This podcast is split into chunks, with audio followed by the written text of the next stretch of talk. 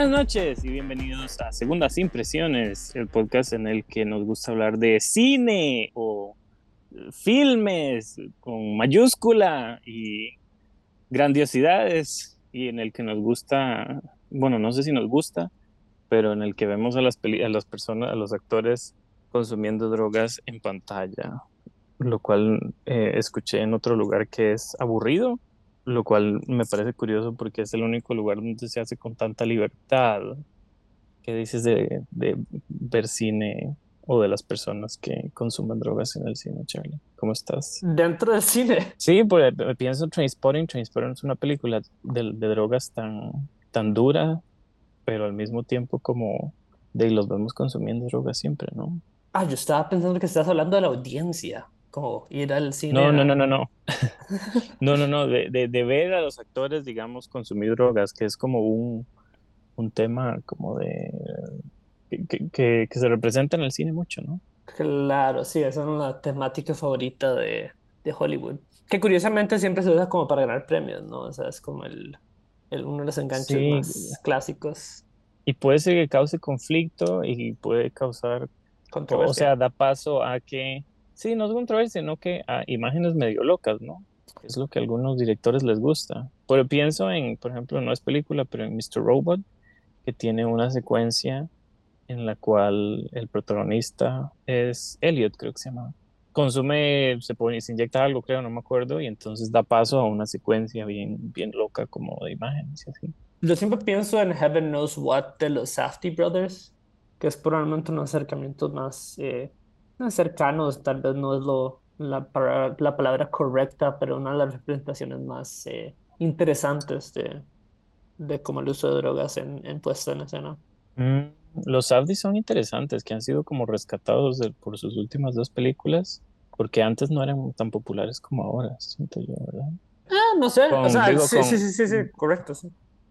Good Time, que sale Robert Pattinson, que es muy buena, y luego Uncle Gems, que mm, si no me equivoco está Netflix, con Adam Sandler, como que eso los, los, los volvió más, entre comillas, mainstream. Sí, sí, o sea, ya están como, ya están en el canon de, de directores por ver en el futuro, lo que sea, como ahora sí se va a ver una película de los Safties, porque es de los Safties, pero a la gente no, no tenían ese peso cuando están haciendo eh, Daddy Long Legs o o heaven knows what. Estos proyectos me gustan un poquito más tal vez que Uncut Gems. Claro, porque ah, son antes de que, de que se volvieran como más, entre comillas, mainstream. Pero ese sacó, sacaron, salió un criterio, eh, Criterion hace poco de Daddy Longlegs, que tiene una portada chivísima. Sí, no sé de qué es esa peli, pero me llama mucho la atención. Es un proyecto de cine, de un que, que, que, está en la cabina de ah, proyección, sí. Es interesante. Es como... ¿Y crees que me guste? Eh, no sé, bueno, es, eh, trae a colación la película de hoy en día muy de manera curiosa porque creo que en el podcast ahora siempre estamos como en, en lados opuestos de, de, la conversación, ¿no? Eso yo no sé si es muy entretenido o muy aburrido para nosotros. Claro, sí, es el mismo rol. No, es, no, es muy, no, sé si es entretenido para nuestras audiencias tampoco. O sea, no sé si los que nos están escuchando ya están, ya se les perdió eh, el, chiste. El, interés. sí. Eh, mi pregunta es si me compro ese criterion de los Abdi sin haberla visto. Así, una, una Ah, sí, claro, sí, sí, claro, sí, sí. Me parece que Ronald Bronstein. y si la odio, te la regalo. Sí. sí, me parece que Ronald Bronstein, que es el que todavía sigue siendo el editor de ellos, eh, eh, es un, un, protagonista interesante para sus películas. Creo que ya no, ya no está como en el. No le gusta mucho el mundo de la fama, así que no, no sale no sale mucho, pero me parece que es un editor fantástico. Me diste las dos palabras de transición perfectas, entonces, fama y edición o montaje. Uy, chicas, que no sé ni por dónde empezar con esta película yo. Bueno, tal vez por el título empecemos. ¿Por qué se llama Babylon, Charlie? El nuevo mm. proyecto de Damien Chazelle, director de eh, la siempre nominada, bueno, no First Man, no, pero Whiplash, ganadora de cuatro premios, creo. Y La La Land, que es famosísima por el debacle que hubo con Moonlight y todo en su momento en los Oscars. Y director de First Man con Ryan Gosling, que no es tan querida, pero, pero por lo menos aquí nos gusta mucho. Ah, sí, claro, me parece tal, tal, vez uno de sus mejores proyectos, First Man, me, me encanta. Sí, Damien Chazelle, un director joven interesante, con un ego inmenso, diría yo, pero que tiene un, una visión interesante de lo que es hacer películas. Bueno, pero, o sea, siempre creo que Damien Chazelle, tal vez por su edad y por la trayectoria de sus proyectos, siempre se habla como en conjunto sobre su ego, pero la verdad que yo hasta el día de hoy no he visto ni una sola entrevista con Damien Chazelle, no lo he oído hablar, eh, la verdad que no conozco mucho sobre ese hombre. Yo sí le escuché una entrevista ayer o anteayer, es bastante como es relajado, tranquilo, no, no dice mucha, eh, no es un James Gray, no es un este, Brad Bird o un Christopher McQuarrie que dice como tiene grandes cosas que decir del cine, pero tampoco me parece que es alguien que como que, que, se crea mucho. Sí, es interesante. Lo digo por la manera en, que hace sus películas, ¿no? O sea, claro, creo que esa es como la presencia que todo el mundo supone de alguien como Damien Chazelle por ser tan joven, ¿verdad? Y por el hecho de, Entonces, de, que, de que como siempre se quiere superar con su proyecto. Claro, siempre quiere hacer algo más grande. Que más bien le sale mejor cuando es más íntimo, que es con First Man. Pero entonces, Charlie, ¿por qué se llama Babylon? Porque entonces, pues yo tengo una respuesta a eso, que es bastante, mm, no voy a decir, no, no prepotente, pero es bastante como grandilocuente llamar una película así, ¿no?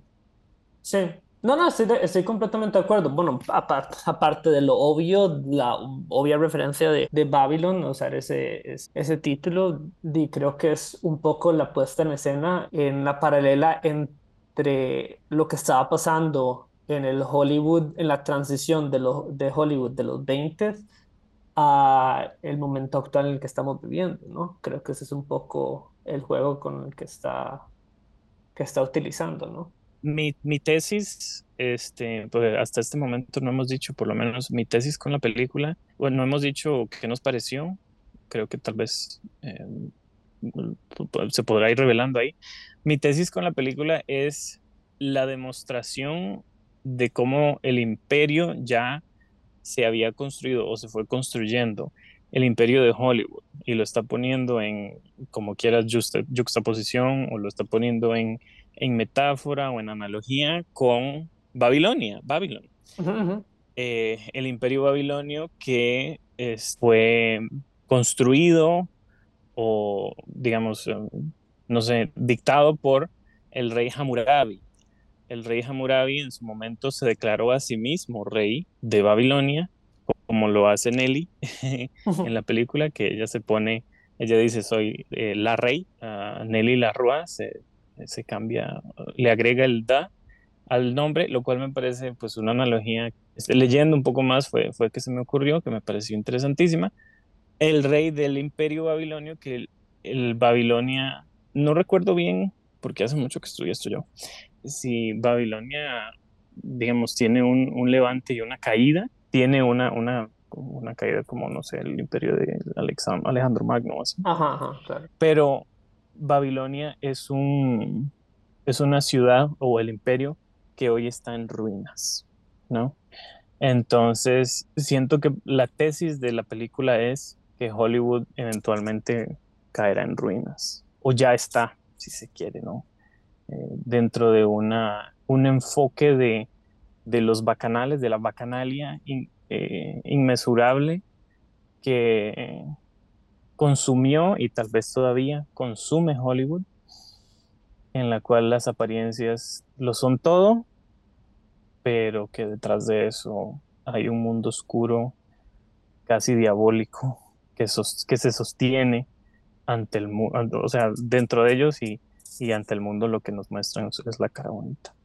Entonces por ahí va como mi primer tesis de lo que tal vez querría mostrar eh, Damien Chazelle en esta película que, por lo menos a mí me pareció fantástico. me parece que es un buen punto de partida porque de lo que me estás diciendo, entonces vos tenés casi que una lectura nihilista, incluso pesimista sobre, sobre la propuesta que la película está poniendo en escena, ¿no? Inclusive con su final. No. Para, no, para, no, no me quiero adelantar al final, pero en su totalidad esa es, esa es su lectura de la película. Ya vamos a llegar al final, sí, sí, vamos, vamos por partes. Eh, no sé si nihilista completamente, siento que, que, puede ser que los personajes es que también se vuelve muy literal la película, porque los personajes muestran y, los personajes dicen, quiero ser parte de algo más grande. O sea, literalmente le, están rezando a, un Dios superficial, ¿no? A, querer buscar algo más ahí, no necesariamente una meta específica, sino algo más. No sé si mi lectura es, si será la correcta, no sé qué es lo que quería decir Chacela. Al verla, cuando la vi por primera vez, a veces pensaba una cosa y de pronto decía, no, no me quiere decir esto, pero de pronto me quiere decir otra cosa. Siento que... Y él mismo dijo que, que no es una carta de amor a Hollywood, sino, ah, no me acuerdo las palabras exactas, sino como un, un puñetazo o algo así. Pero podría decirse que lo, lo representa en, en, en las primeras imágenes, que es Hollywood es una cagada de elefante. Eh, y esto lo leí, lo leí en, en, una, en una crítica, creo que era de Slate, que dice, así como la cagada de elefante, esta película enorme, horrible, asquerosa y no puedes dejar de ver.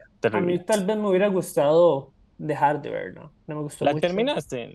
sí, sí, sí, la terminé. Sí, sí, la terminé. Me disgustó mucho. Eh, yo no la disfruté mucho. Me pareció un tanto aburrida, pedante y tal vez inclusive un poco rebuscada dentro de la, la, reciente, la reciente como entrega de películas sobre el proceso artístico de Hollywood. Eh, creo que no hace mucho para salirse de ese como propuesta estructural que películas como, no sé, Once Upon a Time in Hollywood o, o inclusive la The mm. Fablemans de este año tienen cosas un poquito más interesantes que decir. Que tampoco tampoco quisiera profundizar en ese tema de cómo, qué es lo que quiere decir la película, porque siento que parte de, de lo que Damien Chazelle está intentando. Creo que eh, pienso lo que ibas, lo que querías decir es que Damien Chazelle no necesariamente está diciéndonos esto que, digamos, no nos está diciendo claramente una cosa. Pues, ¿Te, te pareció aburrida? Ya podemos hablar de eso. Pero siento que lo que lo que está mostrando es él solito iniciando el debate, que es el, debate que ha existido alrededor de la película, que es, ¿qué es lo que me está diciendo? Y es, ¿Hollywood es una mierda o hay que rescatar a Hollywood a pesar de ser una mierda? ¿no? Perdón las palabras malas, pero no, no, eh, correcto. no merita la película. Sí, sí, claro, estamos hablando de Babylon. No, yo, eh, sí, creo que es básicamente lo que quería decir, pero también para agregarle a eso es que creo que esa pregunta no es lo suficientemente interesante para meditar una película de tres horas solo explorando esta temática. O sea, no creo que, mm. no creo que interrogar la posición de, de la industria del entretenimiento de Hollywood en nuestra sociedad sea tan importante para como llegar a las conclusiones tan importantes que cree que está llegando o, o llegar a las preguntas que quiere, que quiere dejarle a su audiencia. No, no creo que, no creo que esas sean como, no estamos como redescubriendo el agua caliente, que digamos. Claro. Bueno, podría decirse, decirse entonces que Babylon, por su premisa misma y por lo que nos muestra y por lo que me estás diciendo, es una película que no necesariamente tiene que ser profunda.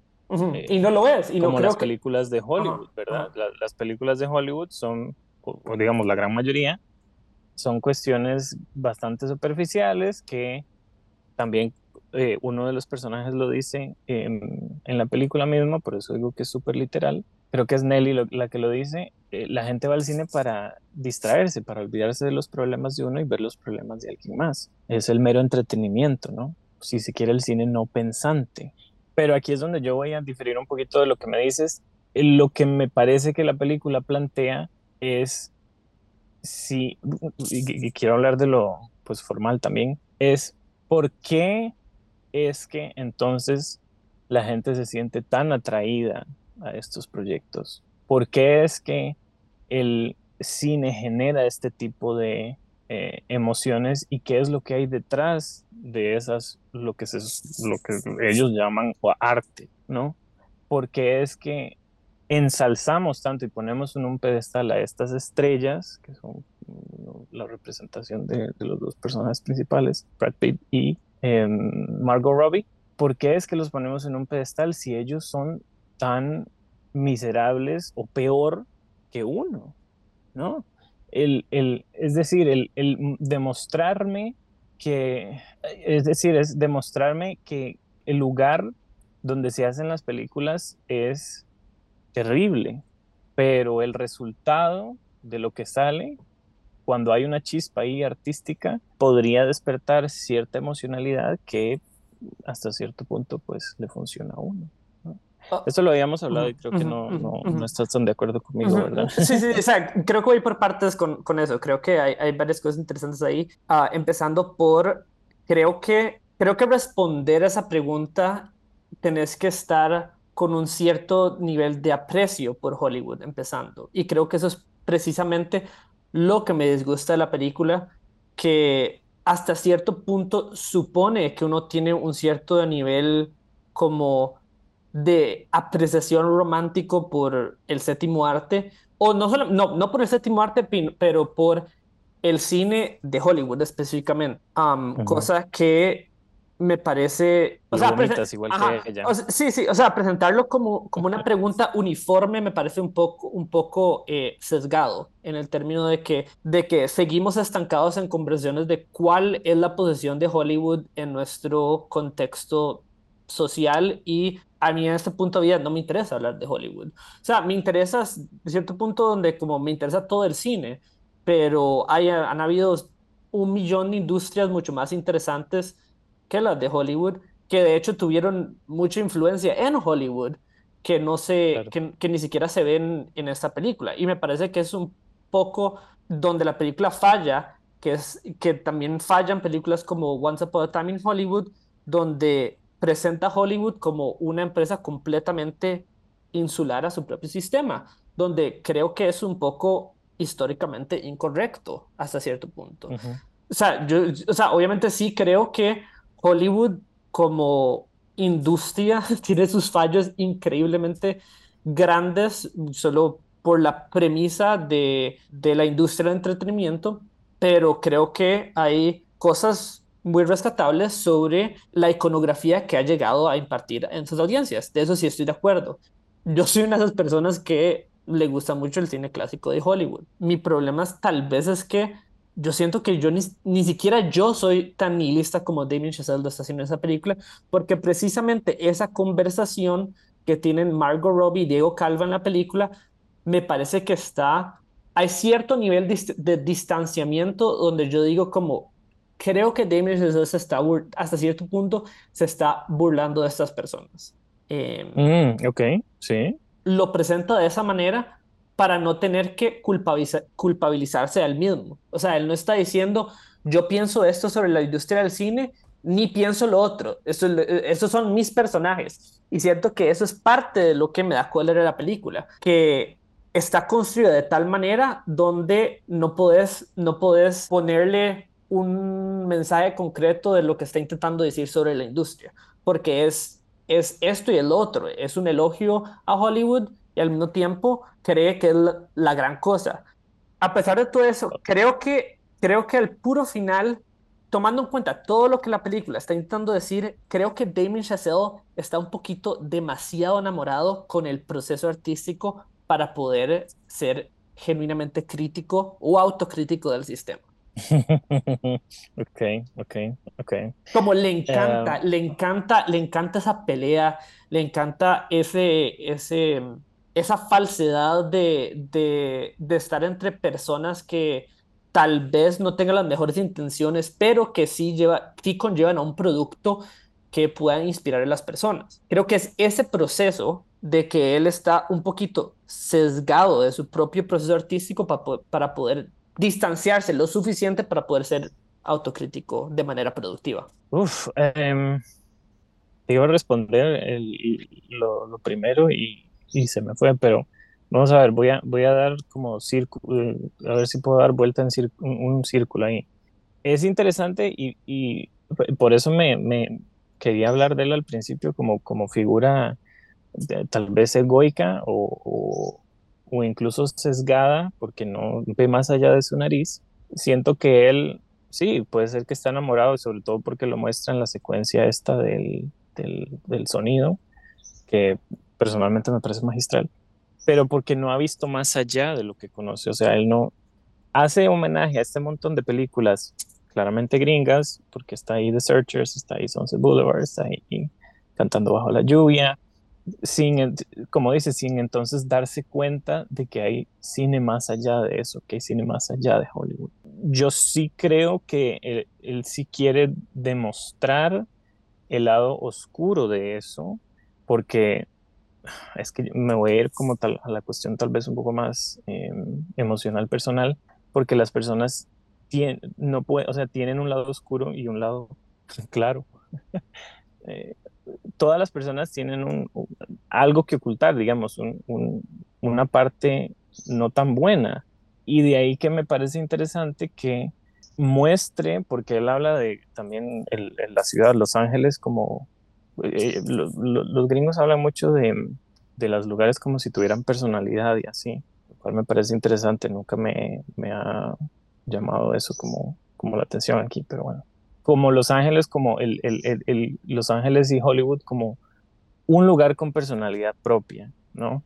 Y mostrarlo como en realidad es, como las personas que lo habitan y la, manera en que viven, pero al mismo tiempo tienen que darse paso en un lugar que, o, sea, una sociedad que no perdona nada. Y de ahí que me parece interesante la, la alegoría con Babilonia, que es la idea de que, porque Babilonia era este centro o la capital considerada como el lugar donde había las artes, donde, se, donde estaba el comercio, donde, estaba, donde se podían aprender más cosas, esta sensación de, de centro, de un núcleo de algo, y que ese núcleo este, se corrompa o esté corroído por la oscuridad humana o, la oscuridad que le rodea, ¿no? Y el que, haya, y que le, el que le haya puesto ese título a, la, donde una ciudad está hoy, y, como te digo, esta es una lectura mía, que hoy está en ruinas, es pensar en que, bien que mal, todo eso va a quedar en ruinas, ¿no? Y, el, el, proceso que, del, que, que hablas de, de las personas terribles que, que, se pueden, que él quiere rescatar, o sea, que se ven, que se ven, digamos que se ven bien en la pantalla, pero son un desastre eh, detrás de cámaras, me parece que ahí no los rescata porque son los protagonistas, pero son los que no quedan bien parados, ¿no? Y ahora vamos a meter un poco más en los personajes, tal vez.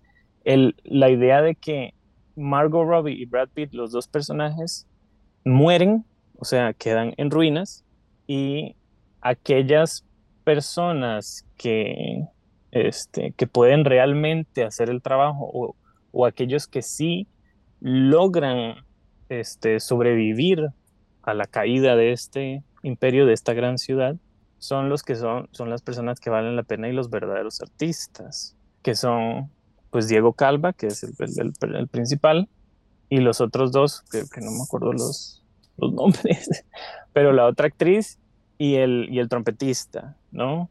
Que en, un momento son minorías, pero son los que sobreviven, si se quiere, a la caída del, de la ciudad, del, de, la Gran Babilonia. Esas personas que, que, que no son falsas detrás y enfrente de la cámara, ¿no? Que siempre fueron ellos mismos que ya ahí me estoy metiendo en una lectura un poco más personal. No, no, no, no, o sea, está bien porque creo que eso es, es, mejor profundizar e, en exactamente lo que pasa en la narrativa y no quedarse pegado como, como una lectura abstracta de, de, la película, pero creo que eh, solo para tocar algo que vos dijiste sobre, la, sobre esa, esa específica caída de Babilonia, es que tal vez yo no me resuena a mí emocionalmente precisamente o no lo veo tan profundo porque en parte me parece que esto es un proceso que Hollywood siempre ha llevado. O sea, me parece que a Hollywood le encanta lloriquear sobre su estado de crisis. O sea, lo vimos en, el, en, en, la etapa de, de, de, transición al sonido, lo vimos en la etapa del nuevo Hollywood, lo estamos viendo ahora, siempre va a pasar. Con, streaming. sí, con esta vara del streaming, a Hollywood le encanta llorar sobre, sobre su posición y sobre, sobre su importancia en nuestra sociedad tal vez no es un problema yo que necesariamente tenga con, con Babylon específicamente, pero es un problema que tengo con, con todo ese tipo de películas. O sea, lo tengo con, con The Player de Robert Altman, lo tengo con la de Tarantino. Simplemente no, no, no me parece que sea muy profundo, sí, al final del día. Claro, no, por eso te decía, porque entonces son, son personas que se ven a sí mismos y es como, ay, nos vamos a criticar porque somos muy terribles y consumimos muchas drogas, este, pero al final del día, qué buen producto hicimos, al final del día nos, que son los Oscar al final, eh, a fin de cuentas, ¿no? ¿no? Nos damos las palmaditas en la espalda y porque, ay, celebramos the artistry, celebramos no, the craft, la, la manera de, de hacer películas, el trabajo que esto conlleva entiendo eso, pero creo que Hollywood nunca va a dejar de hacer esas cosas. Entonces, por eso es que tal vez tiene, tiene como el perdón mío, el pase, el free pass que le doy a esta película porque, bueno, nos metimos muy en la cuestión interpretación primero, tal vez pasémonos al texto un poco más. Bueno, primero, em, ¿a, vos te gustó la de Tarantino? Once Upon a Time in Hollywood. Ajá, ajá. No. Ok. No, es que pensé que... ¿Por qué? No, no, es que no, no, me, me parece interesante. ese, ese, contraste me parece un poco... Eh, habría que, sí, habría que hacer contraste y paralelismo porque también son Brad Pitt y Marco Robbie. Ajá, claro. Eh, tal vez para hablar de, de Chazelle específicamente, tal vez no lo quisiera llamar... Ok, sus influencias son muy claras y no quiero decir que él no sea un director que no sepa sobre la historia de cine porque creo que eh, de lo que tengo entendido, sí hubo un montón de trabajo que se hizo extensivo al, al investigar sobre, sí, histórico sobre eh, la historia del periodo de transición, pero creo que otra vez, y, vuelvo a la cuestión de que se vuelve un poco hueca la película emocionalmente para mí, que yo siento que ese periodo de transición del sonido, de, de los talkies, eh, que, es, que la película lo vemos con, con, The Jazz, con The Jazz Singer, sí tuvo un gran, un gran impacto en la manera en que cómo consumimos el entretenimiento. O sea, habían como cuestiones ya ontológicas de cómo reaccionamos al cine y lo más, y lo más importante que Chazelle puede decirnos sobre este periodo es que Brad Pitt no, no sabía cómo adaptarse adecuadamente a ese proceso. O sea, lo retoma otra vez desde la perspectiva del artista, que me parece que es la perspectiva más aburrida que se puede tener sobre una de las cosas más importantes que ha pasado en la historia del cine. Y creo que él lo sabe y creo que hasta cierto punto le da miedo. Por eso es que creo que no vemos mucho sobre como Damien Chazelle filmando como los directores que graban antes de, los talkies, ¿verdad? Creo que solo vemos un, un poco de, de de las filmaciones como si fueran las películas que, que se graban en esa, en esa era. Creo que Chazelle hasta cierto punto sabe que él no puede llegarle ni a los talones a esos, a esos directores. Y creo que por eso es que no lo muestra. ¿A qué te refieres? Como, como la, eh, la secuencia esta en donde filman el montón de cosas al mismo tiempo.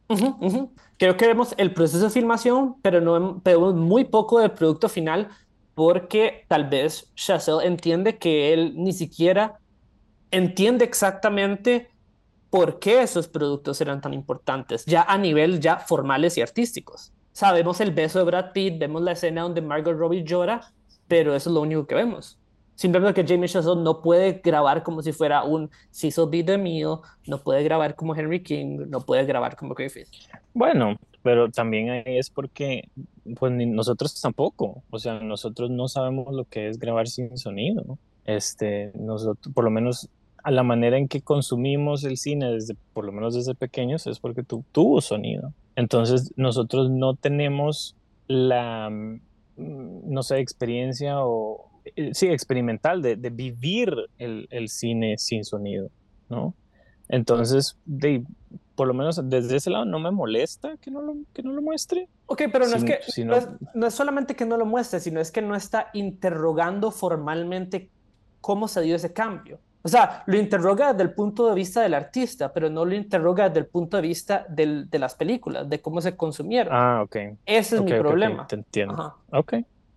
Pero entonces, ¿qué habrías mostrado? Porque eso y, te lo voy a decir así medio, digamos, la, la cuestión Singing in the Rain tampoco lo hace, o sí. Porque entonces está, está con Singing in the Rain en, en esta secuencia de que Margot, el personaje de este Nelly, no puede, no funciona bien con el sonido y, es un desastre, pues es la línea entre homenaje y plagio, si se quiere, ¿no? A lo que está haciendo Chazelle ahí. En esa escena que, por lo menos a mí, me parece magistralmente montada en edición, para, que, que, es lo que yo decía de Whiplash en su momento cuando estrenó, que me parece que él filma escenas de acción sin que haya acción, ¿no? No, no es como carros o choques o puñetazos, sino que él de alguna manera hay una manera hay alguna manera en que él consigue filmar estas escenas y darles el feel el mood de, de una escena de acción sin que lo sea no por lo menos para mí el ver representado una frustración de la del, de la transición del sonido no tanto por lo menos en ese no tanto en términos del artista sino en términos de del trabajo que, que conllevaba ah, siento que no es que lo está interrogando, sino que está demostrando y nos está representando un, momento de frustración que, pues, que, en su momento causó muchísimas eh, pérdidas, porque entonces se perdieron un montón de artistas, se perdieron eh, ciertos trabajos, y lo lleva a un nivel caricaturesco, por lo menos me llama la atención de decir, bueno, este, vale la pena sufrir tanto por esto, ¿no? Vale la pena tener ese sufrimiento y tener que repetir tanta, tanta una misma cosa, un, mismo 30 segundos y la respuesta al final, por lo menos la que me da al final, que no hemos llegado, em, es que sí, vale la pena el sufrimiento o vale la pena el, el esfuerzo que se tiene, porque nos da lo que son las películas. Lo hablo en términos un poco más temáticos, no tanto en, en el grand scheme of things o el gran el gran contenido que es el cine antiguo y eh, antiguo, paso, futuro, pasado, presente. Siento que por ahí va un poco la cosa, pero te digo, a veces sí me convencía y a veces no, ¿verdad? En, términos de, de, ver qué es lo que me estaba diciendo él. Y siento que como es tan joven también como uno, eh, eh, tal vez ni él lo sabe, tal vez ni él sabe por qué es que tenía tanta eh, tiene tanta fascinación por estas películas, tal vez él ni él sabe por qué es que Hollywood tiene este tipo de, característica que, que, es superficial, que es oscuro, pero que al mismo tiempo se da palmaditas en la espalda porque qué, qué buen trabajo hizo al final. No, no sé. Sí, o sea, yo en términos como lo que mencionabas de la edición, eh, creo que edición es algo que siempre le ha aplaudido a Chazelle, específicamente en Whiplash, que lo hace de manera rítmica bastante interesante, inclusive más en First Man. First Man me gusta un poco más, sobre todo ese, ese, esa, esa secuencia donde aterrizan en la luna me parece fantástica, eh, la manera en que la edita, me parece increíble. Creo que en esta película es una manera de llamar la atención que tal vez no funciona porque me di cuenta que Chazelle al menos en términos formales, no sabe cómo construir una imagen interesante, en mi opinión. No hay ninguna imagen en esta película que yo rescate de manera que pueda decir, ah, va, sí, qué buena imagen, qué, qué buena posición de los elementos en, en la puesta en escena, porque simplemente no lo hace porque le pasa a las de Scorsese, donde, donde no puede colocar los elementos en un plano porque todo es dolly, todo es un zoom, todo es un close-up, y no se queda quedito. Um, y me parece que eso es un, tal vez es un, uno de los fallos más grandes que, que le encuentro a Chacedo en este momento como director. Como ha estudiado estos directores que le fascinan, pero de manera histórica, pero no ha hecho el trabajo tal vez artístico, intelectual para poder entender qué hicieron los artistas de Hollywood clásicos que los hacían tan formalmente interesantes eso te doy en parte porque el, que la película sea tan acelerada y lo que dijiste, lo que dijimos al principio de, que él se tiene que superar en cada proyecto, ah, siento que está aquí, eh, que está aquí latente, ¿no? Que como tengo que hacerlo más rápido, tengo que hacerlo más grande, más, eh, más grandioso que el anterior, más alocado, etc. Ah, y creo que por ahí tal vez puede ser que él se identifica con eso, lo que, dije, lo que decías de los artistas, porque el The Town, el pueblo de Hollywood, en su segunda película lo puso en un pedestal y entonces le exige mucho a él. Entonces puede ser que él se vea un poco reflejado en ese tipo de artistas porque la ciudad y el público le exige tantísimo que entonces, se, ve en una, se ve en una posición de obligarse a hacerse más grande y tratar de encontrar mm, las maneras más extravagantes de, de contar su historia. Tiene que hacerse cada vez más grande, o sea, una película más grande de esta, no sé dónde la, dónde la encuentra o dónde cabe, de dónde se la saca. Digamos, la otra cosa es los encuadres, pero sí, respóndame siempre, sí, sí, No, porque creo que es, es grande de manera muy superficial, ¿no? Es grande a distancia. Es Babylon, la película de tres horas y diez minutos, pero creo que en la cercanía, en ver los planos secuencia, en ver la, manera en que está estructurada, no creo que es la épica que él cree. O sea, todavía estamos trabajando con un modelo de escritura que es el mismo que trabaja Robert Altman, que es unos planos de secuencia con los que se sigue estos personajes, pero creo que a nivel de rigor formal, eso no lo veo. O sea, no veo, no veo esa gran épica de cine que él, que él cree que está haciendo. Y tampoco creo que, y tal vez, tal vez para dar un ejemplo, creo que Chazelle no puede escribir comedia. ok. creo que simplemente no puede, no puede escribir comedia. Me, me recuerda esa escena donde están grabando el primer toque de Margot Robbie, donde está el director de fotografía metido en la caja de en la caja en la caja de el director de cine y que se está asfixiando, ¿verdad? Esa escena desenfrenada, loquísima, ajá, y sigue y, y sigue intentando de encontrar ese clímax, de encontrar ese punchline, pero yo ya lo veía venir hace como 10 minutos de que empezó la escena porque el puto director, de, el puto camarógrafo seguía diciendo, ay, me estoy ahogando, ay, ay, me estoy a punto de morir. Y la, escena termina ahí, es el punchline, o sea, lo, lo vi venir, pasa con la escena de la serpiente, pasa con la escena de todo Maguire, pasa, o sea, me pareció tan, tan poco creativa en ese sentido Sí, a mí sí funcionó conmigo, pero sobre todo por el aspecto de la locura, porque siento que el, al haber desenfreno en todo, entonces uno tal vez se le olvidaba un poco y, y tal vez era muy, muy ingenuo de mi parte, pero a mí sí se me había olvidado el, el sonidista, digamos, que estaba en la cámara de sonido. En algún momento se me fue. Y cuando corta de nuevo a eso me, me pareció me pareció súper ingenioso porque yo dije claro va a salir muerto que también lo vi venir pero pero al mismo tiempo me pareció efectivo dentro de la escena que estaba construyendo. Entonces sí sí, sí, sí siento que está utilizando el paradigma que curioso Robert Altman el paradigma de Sid Field de los tres actos me parece que está clarísimo ahí porque es el modelo que, que, que que, llama la atención y que, funciona. Por, por, algo se sigue haciendo porque el modelo funciona. Pero aquí siento que es más una manera de crear como, digamos, secuencias, secuencia tras secuencia, tras secuencia, tras secuencia, que la secuencia necesita un pequeño puente para ir de una a otra y eso es lo que me parece tan, digamos, efectivo de la peli, que es mostrarme una secuencia, puente hacia la otra secuencia. Y en esa secuencia misma crea un montaje que desarrolla la narrativa, o sea, la avanza y al mismo tiempo me da un entretenimiento, claro que sí, superfluo, como si fuera una escena de acción, ¿no? Entonces, creo que no necesita cuestionar las cosas porque él mismo es su cuarta película, ¿no?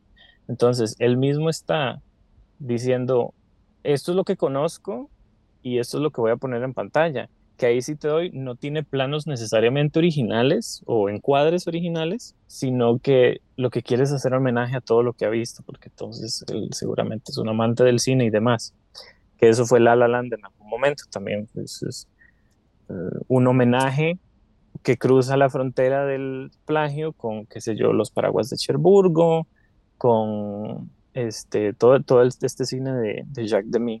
Entonces de ahí siento que por lo menos narrativamente no hay necesariamente planos interesantes, pero es porque, y esto ya puede ser una lectura más, porque Hollywood no nos muestra nada muy interesante. Entonces, está creando cierto este tipo de, de secuencias casi de acción para uno entretenerse, pero mostrándonos de lado hasta cierto punto, que, que, que sí me parece que podría profundizar eso, en quién los está haciendo, quién está creando esas escenas y quién está detrás de la cuestión artística, que son estos tres personajes eh, que te mencioné eh, antes. Okay. But why, my darling Pierre? Why? Well, well, hey, move that microphone 45 degrees, okay? That one neutral, okay? No. A ver, no, no, no, no, no. Hey, amigo, it's not Manuel, it's Manny. Manny Torres, okay? Ok, ok, vamos, vamos, ya, ya, ya, vamos. Let's roll, people. Let's go. Take two. De ahí que, que, que por lo menos la acción no se me pierde. O sea, Chazelle está claro en lo que, en lo que va a contar y, y, y la acción no es, eh, no es, no es confusa. Uh, claramente uno sigue, digamos, lo que va a pasar, lo que viene, lo que va.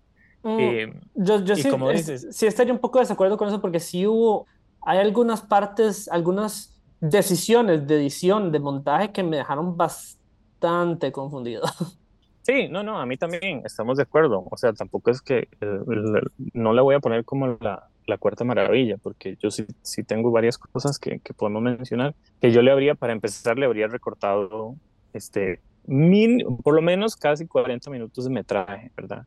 Porque hay momentos en que se repite mucho temáticamente y aquí ya voy a hablar de mi experiencia a la hora de verla, esa primera hora y media, la secuencia, el bacanal del principio con el elefante, luego la, eh, la filmación esta del, del beso de Brad Pitt que tiene que ir a traer la cámara, luego la cuestión del sonido, todavía un poquito la serpiente, toda esa, eh, digamos, hora y media, dos horas, me parecieron emocionantísimas, eh, yo me agarraba la cabeza, diciendo, ¿qué está pasando aquí? No entiendo por qué estás haciendo esto, pero no puedo dejar de verlo.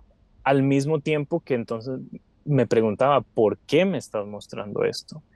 Eh, ¿Y qué es lo que me quieres decir? ¿No?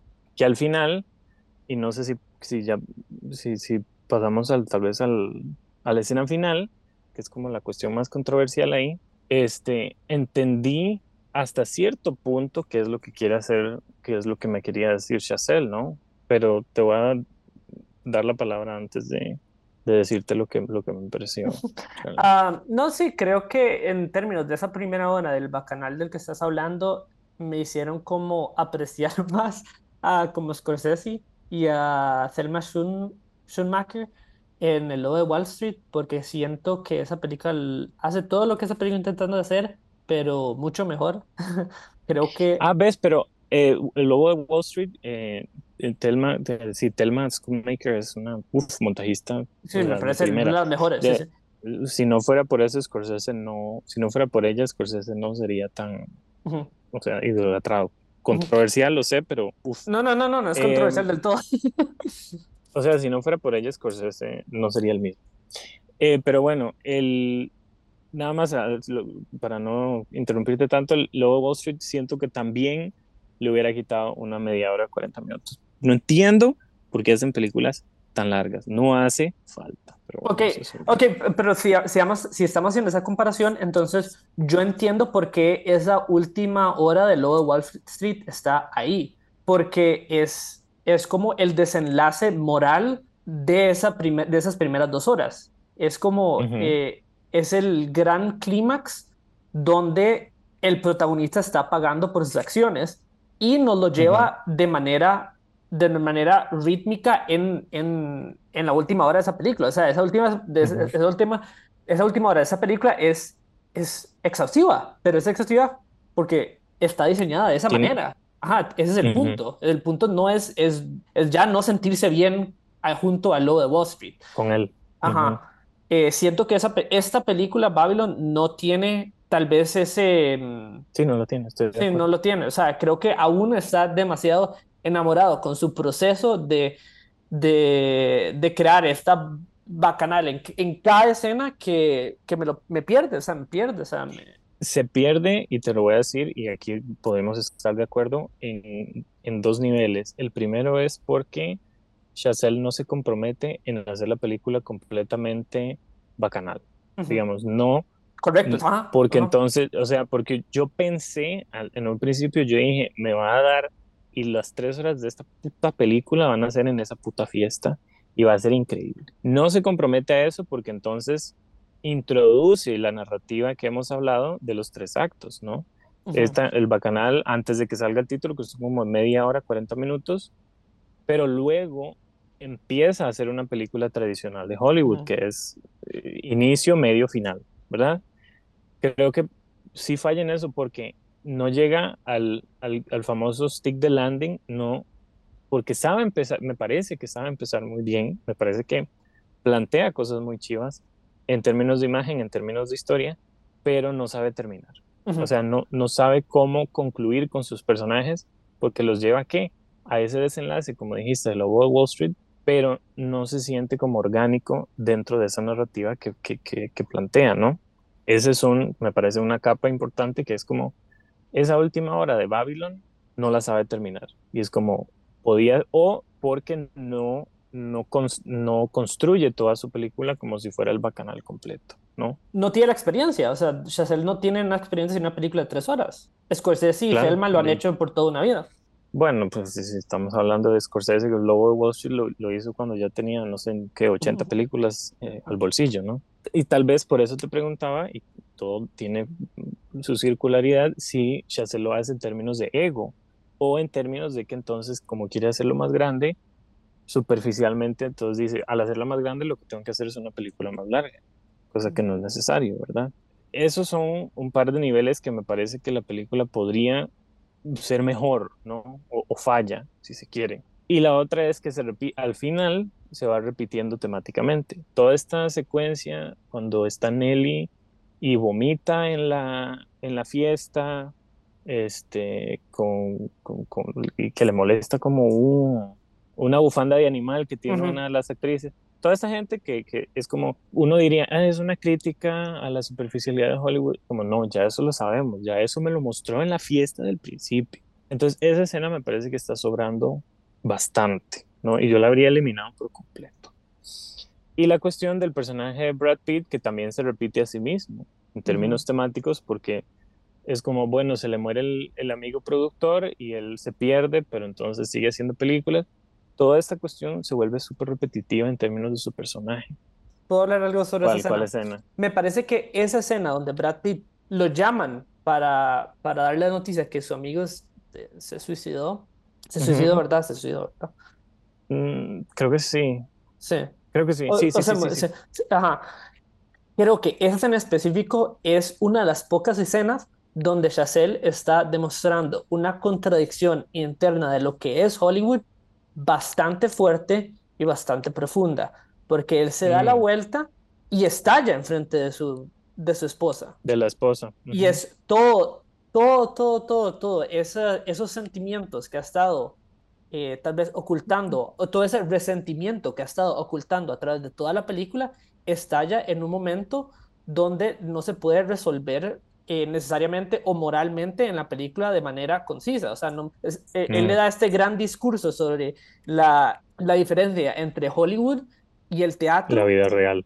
Que nos, y ese, la vida real, Hollywood el teatro, que no siento que Chazelle está eh, necesariamente de acuerdo con Brad Pitt. Creo que eso es parte de, de, lo interesante de esa película, porque creo que, que lo está presentando de forma tan extraña, tan dura y tan fea, bueno, si, si Chazelle estuviera de acuerdo con Brad Pitt en escena, estaría un poco, pero me preocuparía aún más, pero creo que no lo está haciendo. Creo que simplemente está planteando una contradicción bastante que pone a la audiencia de manera muy incómoda a lidiar con esos sentimientos sobre lo que es el entretenimiento. Mm, de manera muy interesante. Lo mismo que pasa con el trompetista cuando eh, le piden hacer eh, blackface, donde le dan el, el carbón. Me parece que, que me parece que esas son las escenas que más rescato en la película porque logra plantear una tensión que me parece muy productiva y muy interesante. Sí, como que logra ponernos incómodos como espectadores, porque entonces deja de ser muy bonito, muy bonito, luces en la pantalla, sino que sucede detrás. Ok, ok, eso, eso me gusta. Mm, y contradice un poco las conclusiones que iba a tener, pero bueno, no importa, igual las voy a hacer. ¿Qué me dices de del, del el descenso al infierno con Tobey Maguire? O sea, en términos de cómo de cómo está armada la secuencia, me, me, me parece una de las secuencias más interesantes de la película. Porque Tobey Maguire me parece tal vez la mejor actuación que tiene la película. Diego Calva me parece que uh. sobra. Diego Calva me parece que sobra. Eh, nada está haciendo ahí. No, no entiendo que la gente que le está diciendo que es eh, ah? gran cosa, me parece que eh, esa, ese personaje y Margot Robbie están sobrando. Margot Robbie está haciendo la misma cosa que ha hecho en las últimas tres películas que ya, ya, ya está gritando y bla, bla, bla. O sea, no me interesa. Me parece que Tobey Maguire está haciendo algo interesante, bastante loco, que que me llama la atención, honestamente, me parece bastante divertido. Sí, eh, yo sí la encontré un poco más larga de lo que debería ser, eh, que debería, de, no debería, oíme, como si yo fuera gran director, em, este, que le hubiera podido recortar un poco y hubiera sido igual de efectiva, ah, o tal vez ser tan larga es que, que, que termina siendo pues más incómoda para, y para el espectador, ¿no? Que no todos son, no todos son vestidos bonitos y... Me parece incómoda no solo por lo que está haciendo narrativamente, o sea, lo que está mostrando literalmente, me parece incómoda porque la actuación de Tommy Maguire es extraña en el contexto de la película. Por eso me parece que es incómoda. Ok, ok. Pero digamos entonces, te voy a hacer una pregunta aparte. El, la película tendría que haberte dado más de estas escenas incómodas para funcionar mejor. Digamos, la de Brad Pitt, por ejemplo, o, esta de Tobey Maguire.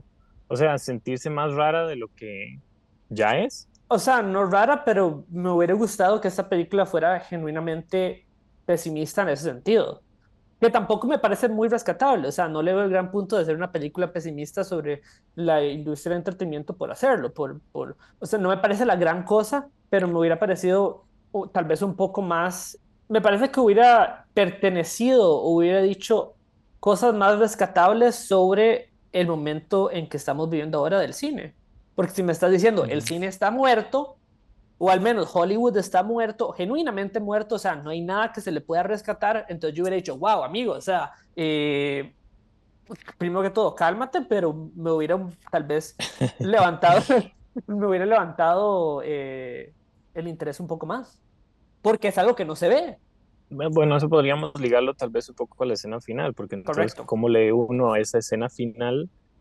y ya quiero llegar, pero nada más voy a, voy a hacer una acotación aquí pequeña antes de, de esto, es que eh, estoy de acuerdo que Margot Robbie sobre un poco, me parece sobre, sobreactuada a ella, me parece que no, o sea, no, no está también, Brad Pitt también no me parece que, que, sea tan bueno, mientras que Diego Calva, y supongo que ahí vamos a eh, disentir, me parece fantástico, me parece, primero que nada, el núcleo emocional de la película, porque él está babeando y quiere este sueño que es Margot Robbie, que es Hollywood, que es como la, el, el, digamos, la representación de la audiencia, que uno, ay, uno le encanta ver esas películas, o uno, o por lo menos uno... Es un tipo de audiencia. Ese, ese es precisamente mi problema. Claro, ya, ya, ya vamos, porque entonces está él, que es, digamos, la representación emocional de eso, y los otros dos personajes, el personaje de esta, de la mujer, de la asiática, y este, el trompetista. Que me parece que eso hubiera sido la película y creo que ahí Chazelle no se está dando cuenta que la película hubiera sido mucho más interesante enfocarse más en ellos tres. Que creo, o sea, sí lo hace, y él dice, así ah, me voy a enfocar en eso porque son minorías así, pero creo que ellos son los que quedan y ellos son los que sobreviven a la caída del imperio de Babilón, ¿no? Este, porque consiguen, digamos, un tipo de emocionalidad diferente, ¿no? Porque son ajenos, o sea, aunque, aunque sean parte de la industria, son ajenos al privilegio que él está mostrando en Brad Pitt y en Margot Robbie. No sé si, si me voy a entender un poco. Sí, pero es que eso es precisamente lo que... Ahí es donde creo que Chazelle está, se está dando la excusa eh, de manera consciente. Creo que él, él estructura la película alrededor de estos personajes pero al final dice, ah, no, pero vean, no me pueden criticar porque al final del día son las minorías las que terminan en la mejor posición de la película. Donde creo que tal vez es un poco, y tal vez, o sea, no es una gran crítica que yo tenga en la película, pero si vas a presentar el lado oscuro de la industria y querés como realmente ser históricamente ligado a, a lo que de verdad estaba pasando, las cosas feas que pasaron en Hollywood, lo peor que le pasa a un hombre negro en esta película es que tiene que hacer blackface. me parece, me parece un poco, no sé, otra vez me parece que no quiere adentrarse a las realidades bastante feas que... Uh, realidad realmente incómoda. Ajá, que tenía Hollywood. Sí, sí, sí. Sí, sí, sí, eso te lo entiendo y, y está bien, te lo doy, pero por lo menos aún, supongo que aún, o como audiencia latina, el personaje de Manuel Ah, o por lo menos yo me vi ahí, porque pues de pequeño yo siempre soñaba con ser parte de un set, con ser parte de eh, una filmación, lo que dice él, puedo trapear, puedo cocinar, lo que sea. Este, sí me vi un poco identificado ahí en, Manuel en ese sentido y que se le suba a la cabeza todo, entonces es como, bueno, el peligro es que te, se te va a subir a la cabeza y vas a ser parte de, de la maquinaria oscura también, ¿no? Entonces, el viaje, por lo menos de él y la actuación de Diego Calva, me parecieron efectivos hasta cierto punto. Que, como dices, pues tal vez ya se les una idea que tiene que está a medio cocinar y le queda medio cruda, lo que dijimos, ¿no? Porque sabe empezarla, plantea cosas, pero al final del día no, no, no termina como de cuajarlas, no terminan de cuajar tanto. Entonces, ahora sí, después de tanto, ¿qué hacemos con ese final? ¿Qué hacemos con la idea de ver la película y que él recuerde, el personaje de, Diego Calva Manuel, recuerde lo que vivió, porque es creo que 20 años después, y que entonces se ponga a llorar y, le dé como ese choque emocional al estar viendo una película.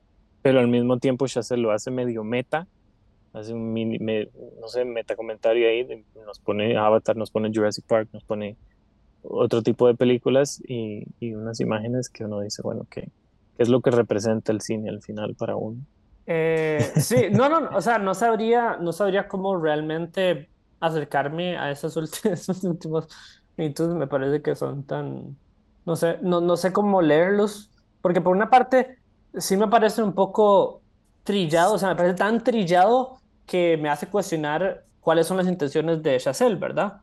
Eh, como, ay, de, verdad, como, la verdad, Chazelle cree esto sobre la industria del cine. No solamente eso, pero por las películas que ponen, ese montaje, que me parece un montaje terrible, me parece como sacado TikTok. okay. Em, las películas que escoge son las películas que son básicamente el canon norteamericano, sí, el icono gringo, que hasta cierto punto puedo decir, Ah, pero es el punto, porque esto es, es, es, del punto de vista del personaje de Diego Calva, ¿verdad? Y este es lo único que ese personaje conoce. Pero siento que hasta eso es lo que no me termina de convencer en la película, que está buscando ese punto de catarsis, sea bueno o malo, en un público que ha estado consumiendo cine principalmente gringo y que aún crea en la, la magia del cine de manera ya súper romántica hasta el punto donde yo digo, ok, eh, o sea, aterricemos un poco en la realidad de lo que es la industria. Tal vez yo hace cinco años me hubiera, hubiera estado súper ilusionado con ese final, pero yo ya de, de, manera personal ese sueño lo perdí hace años. Sí, digamos, ya nos, ya nos lo hizo con La La Land, que es como el de, derrumbar el sueño, si se quiere, ¿no? O sea, tenerlo, pero, pero porque el sueño está derrumbado en ese epílogo. Pero ese, eh, final eh, de la, la Y, y, mi punto es que ese, derrumbarlo y aún mantener ese, ese cierta conciencia romántica de lo que es el cine, es al público al que le estaba apostando. Ese es el público meta de esta película, que no soy yo y no lo voy a hacer. Y siento que ahí mi problema es que a ese, hasta cierto punto es el público meta que que todo el público o el, la industria gringa le ha estado apostando por años y años. Cuando yo digo, ay, pero es que, o sea, hay, hay tanto público, tanta diversidad de personas, tantas personas interesantes con cosas que decir, que cuando es suficiente, cuando yo digo, ok, ya basta, ya es eh, este, esta crisis emocional de me gustan las películas, pero nunca voy a ser parte de las películas, no me emociona, no me interesa. Mm, ok. Yo, le, yo, yo también le, le, le, daba vueltas y vueltas, no sabía cómo, qué lectura darle al, a ese final, eh, pero voy a hacer el intento. Y esto, es, esto fue lo que se me ocurrió. El monólogo que le da la actriz, la, esta mujer, Jean Smart, que es como un, un invento ahí de Hera Hopper, ¿no? Una, una supuesta uh, reportera, le, le da un discurso, le da un monólogo a Brad Pitt y le dice como, no importa, porque de aquí en unos 50 años te vas a morir y lo que va a quedar van a ser tus imágenes. O sea, cada vez que alguien vea una película va a pensar en ti y, en lo que hiciste, ¿no? Eh, no, no, me acuerdo bien del discurso, pero más o menos eso es lo que, este, lo que le dice. Creo que ese discursito, ese monólogo es clave para el final porque, y aquí le voy a dar muerte a Chazelle.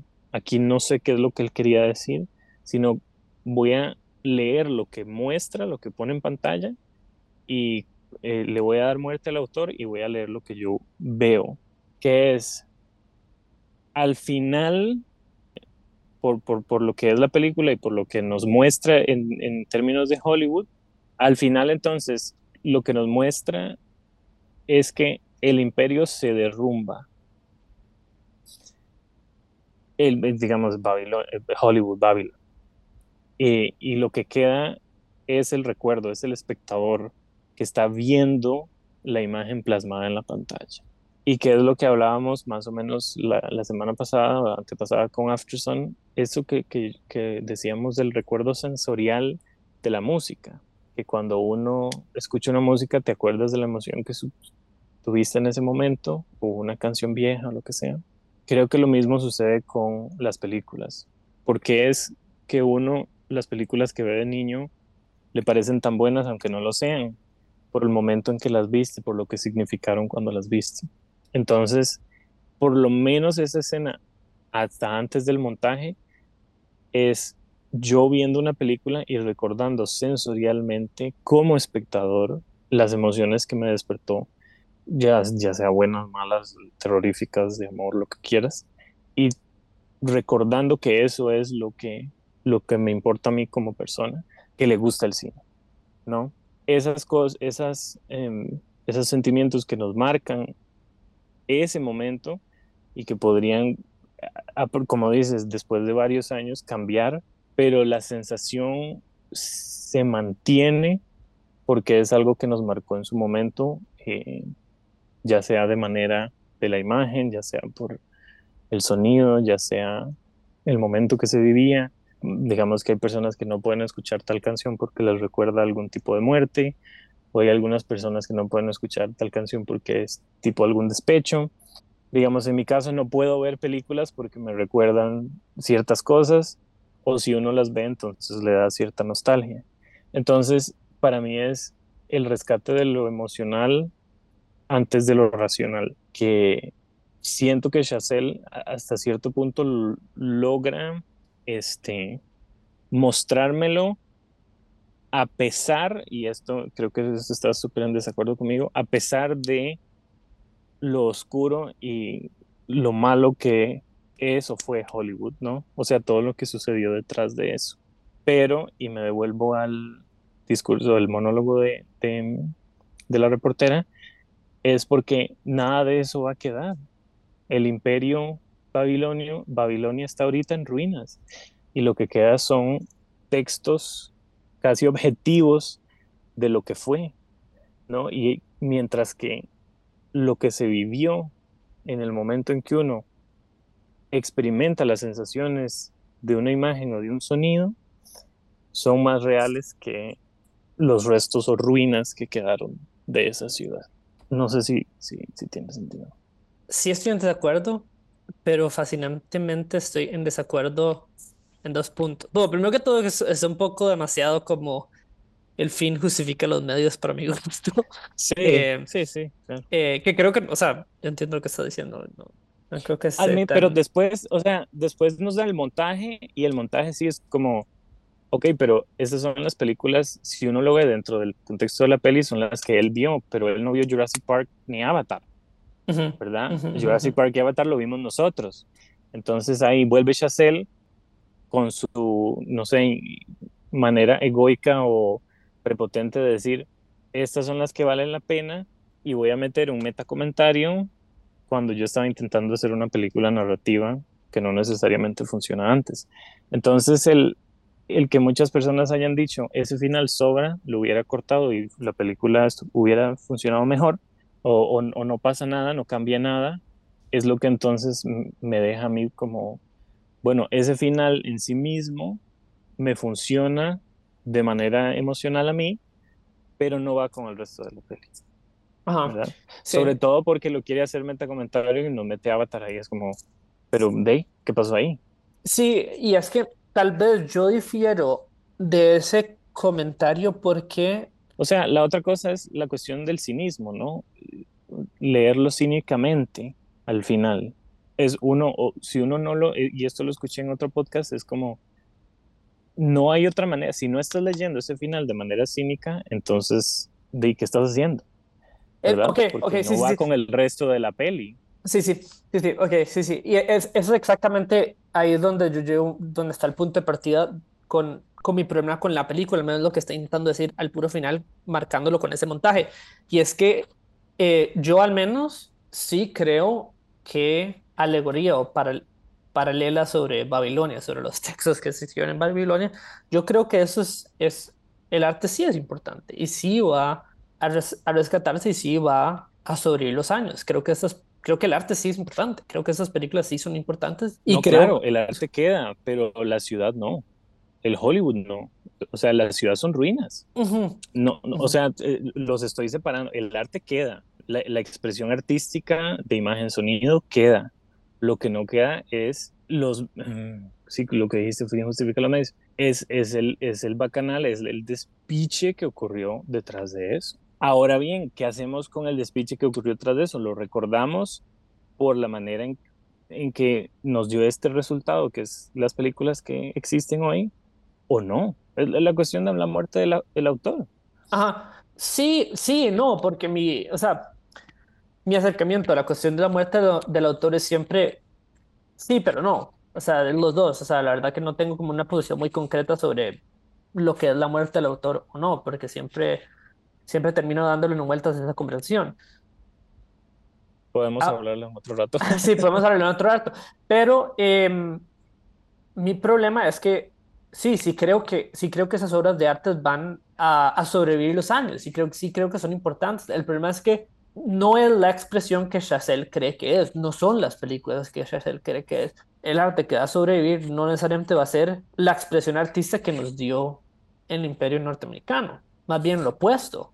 Y creo, mm. al, al crear un comentario alrededor de esta película, entonces creo que como se desestima a ella misma, o sea, porque estamos, porque le estamos apuntando a hacer, una, hacer un metacomentario sobre la importancia de la expresión artística y no hacer esa misma expresión artística.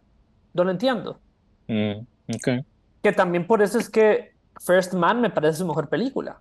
Porque yo sí creo que si hay valor en querer inclusive apuntar a lo más grande y autosuperarse de la manera en que Chazelle lo está haciendo, pero creo que crear un, un metacomentario donde le da vueltas al argumento por tres horas y diez minutos, no, no le veo su lugar en, en diez años, en cinco años. Bueno, habrá que ver, sí, porque entonces Babylon hoy que está siendo tan, no voy a decir odiada, pero no querida, digamos, como sus películas anteriores, y, hay algunas personas que uno ve en redes sociales que, que, dicen como, ah, en 10 años la gente va a rescatar esta película como lo, lo que en realidad es. Veremos. O sea, no... ok, pero eso, eso, también lo creo de todo, la mayoría del acercamiento artístico que, que ha tenido Chazelle, porque es el acercamiento hiperreferencial, como estabas hablando de la, de la sombrilla de Cherburgo, se ve muy sesgado por su propia influencia.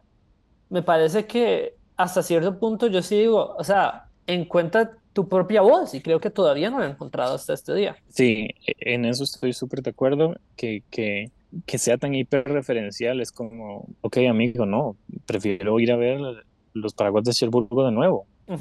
o, las, las doncellas de, uh, ¿cómo se llama esta que me encanta? Eh, de, de Rocafort, las doncellas de Rocafort. Sí, encuentra tu propia voz, sí. Eh, lo que pasa es que, como te digo, tal vez es él sintiéndose tan apabullado por el recibimiento tan positivo que tuvieron sus primeras dos pelis que ya no sabe cómo superarse. Entonces es ahí que le está intentando y tal vez con Babylon está diciendo esto es un grito de auxilio, decir no sé qué más hacer, no sé cómo superarme a mí mismo. Y este, esta ciudad me está, me está hundiendo, ¿no? Entonces podría ser no una carta de amor a Hollywood, ni una carta de odio a Hollywood, sino un grito de reclamo de decir dejen de pedirme que haga cosas grandilocuentes. Y por eso First Man, que no es la cosa más grandilocuente, le funciona también, porque es más intimista. Entonces de ahí supongo que habría que ver qué hace después de decir, o sea, voy a seguir hiperreferenciando cosas o voy a seguir viendo cine y no sé, no sé. Porque también, y, esto es algo un poco aparte, la cuestión del, de la transición del cine mudo al sonoro también lo hizo una película pequeña que se llama Downton Abbey, A New Era, que es parte del, de, la, de, la, narrativa de esa peli, que es curiosísimo, que, que sea un conflicto interesante, en o sea, que sea un conflicto recurrente en las películas con el cual nosotros no podemos identificarnos del todo. Pero sí, pero, pero, sí, pero, sí, pero sí nos podemos identificar, ese es el problema. Pero no, porque nosotros hemos visto el sonido siempre, nosotros nunca vimos películas mudas. Y de ahí que a mí, por ejemplo, el artista no me gusta del todo. El no, no, el artista, es una película, el artista es, una película creada por un Mike que no hizo una película muda en su vida. Y un, francés, además, un director francés. Entonces, me parece que nosotros no necesariamente entendemos qué fue lo que sufrió esa gente en su momento.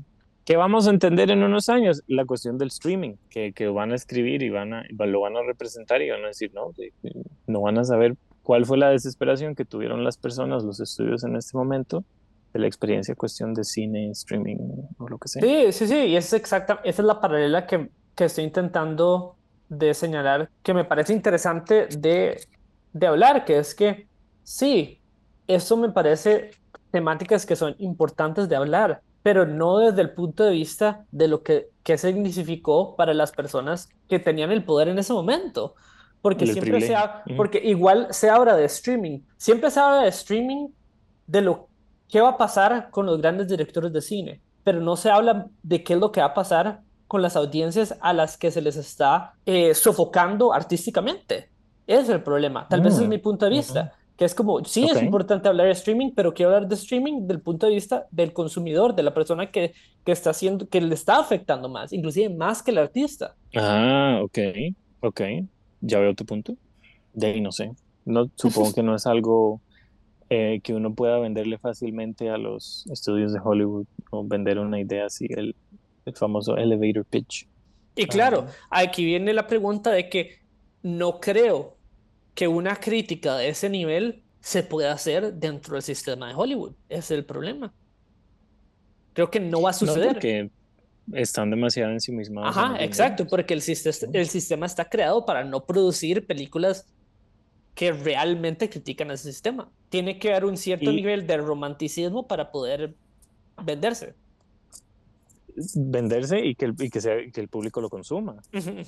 Porque entonces, em, ¿qué hace uno con, con hacer una película del, del, consumidor, de uno como espectador, si, si no es tan interesante o no, no va a consumir cocaína en pantalla, lo que decimos al principio? pero, me, pero me, me, parece interesante porque las personas, mm, la verdad que no, no he visto mucho la recepción crítica de esta película, pero de lo que tengo entendido es que es, es una película que hay una gran división de las personas que la están viendo, ¿verdad? Sí, no, claro, sí, pero como por ejemplo nosotros dos. Em, pero, ¿qué hacemos con Manuel? Ve que él es el espectador promedio y que y es absorbido por la industria y luego es, digamos, escupido. Ahí está, digamos, él, y esto se me acaba de ocurrir, porque ya iba a cerrar, pero ¿qué hace uno con, con Manuel, con el personaje de Diego Calva? o sea, no lo, no lo dejas que se absorba, sino que lo dejas como espectador, deja de ser parte y lo que hace es consumir pues el cine y, y, llevarlo a ese final, que es que él, ciertas películas, ciertas emociones, ciertas imágenes lo van a hacer recordar su vida del pasado. Ajá, pero sí, exactamente, pero no está reconociendo el sistema económico en el que está como formado Hollywood, ese es el problema, que le está diciendo, sí, apuéstenle las películas, pero en nuestro contexto, decirle a el personaje Manuel, que es, no sé, una metáfora para el público general, supuestamente, o la audiencia popular, es decirle, sí, apueste las películas, pero es apostarle principalmente al imperio Hollywood. Si, esa película, si la película nos estuviera diciendo, sí, apuéstele al arte de manera radical que se, sal, que se sale de ese, de ese, esquema. De ese, ajá, de ese esquema, de ese perímetro, entonces yo diría, todo bien, pero la película no reconoce eso, ni lo puede hacer, ni, ni siento que Chazelle tiene el, el visionado para hacerlo. hacer. Ajá, ni lo va a hacer. Chazelle, sí, es, es, bastante naive, en, supongo, en su visión de hacer cine y de, de lo que es. A lo cual yo te diría, nosotros tampoco sabemos nada, porque yo, a mí me encantó la peli y quiero que todos la vean. y, y, me pareció emocionantísima. Un par de notas ahí rápidas. Eh, un encuadre que me encantó mucho, que me parece que es gracioso y que me parece original, espero. No sé si, si lo habrá sacado alguna otra película de western. Es cuando Diego Calva, eh, cuando está la huelga de como, como de, de extras y, este, y lo mandan a Manuel a encargarse de ellos y están el director y Brad Pitt discutiendo una escena y al fondo, eh, con buena profundidad de campo, eh, diría yo, está como el chiste de Manuel lidiando con, los, con la huelga esta. Eso me pareció muy ingenioso. La canción de mm, Touch My Girl's Pussy de la, de la esta actriz asiática me parece excelente. También un número musical ahí como de nada, pero bien hecho te digo, la escena de la serpiente ya me pareció un poco mucho, pero al mismo tiempo me pareció graciosa. Y la carrera de, de Manuel de, para ir a conseguir la cámara me pareció emocionantísima, me pareció muy, muy bien hecha en términos de el entrecorte entre una escena y la otra, con Margot Robbie eh, siendo excelente actriz, llorando cuando le dicen, y, si le dicen corte puede volver a ser eh, la persona que es. Y el montaje de la directora, que es, por, cierto, la esposa de Damien Chazelle en la vida real, esta directora, cada vez que le hace la manita así para hacer que vaya a entrar, ese, eso me pareció muy interesante y voy a hacer una comparación literaria en términos de, digamos, um, eh, gramática de cine, cinematográfica. No me acuerdo el nombre, uy, todos mis compañeros filólogos me van a matar. El recurso de utilizar la misma palabra o en un, eh, digamos, en una frase, como es una, es una figura literaria. No me acuerdo bien el nombre ahorita. Este, espero, tenía que haber hecho mi tarea, se me olvidó eso.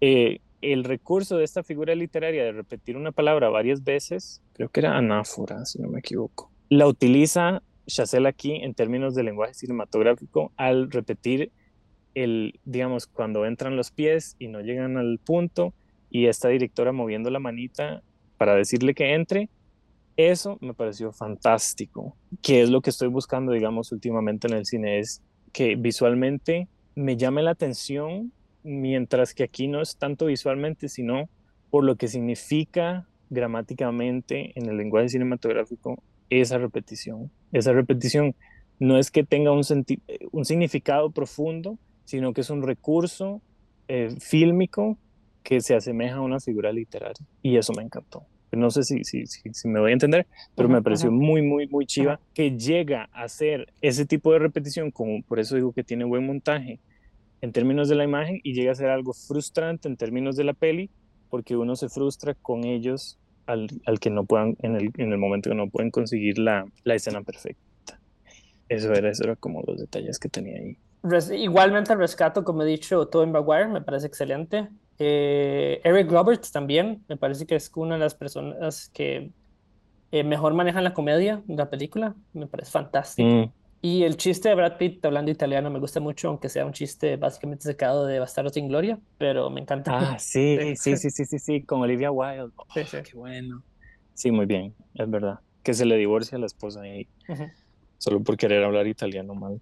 Ok, eso es Babylon, eh, damas y caballeros, eh, niños, niñas de todas las edades, eh, traten de no alimentar al elefante, porque ya no se puede, ya los circos prohibieron el, los animales no son espectáculo, que por cierto no sé si notaron, ese elefante es completamente digital, porque imagínate utilizar un elefante de verdad para eso.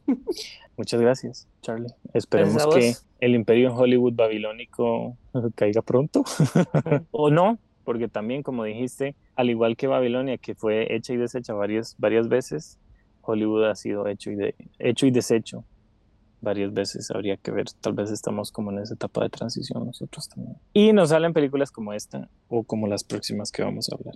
Y espero que la próxima que hablemos tenga como comentarios más positivos. Debemos, debemos eh, seleccionar algo que me guste, porque siento que el rollito de... Te voy a poner a ver, no sé, ¿qué, qué te gusta, Charlie? No sé, habría que ver algo extraño. Aunque creo que sí te gustó Fablemans, ¿no? Podemos hablar de eso.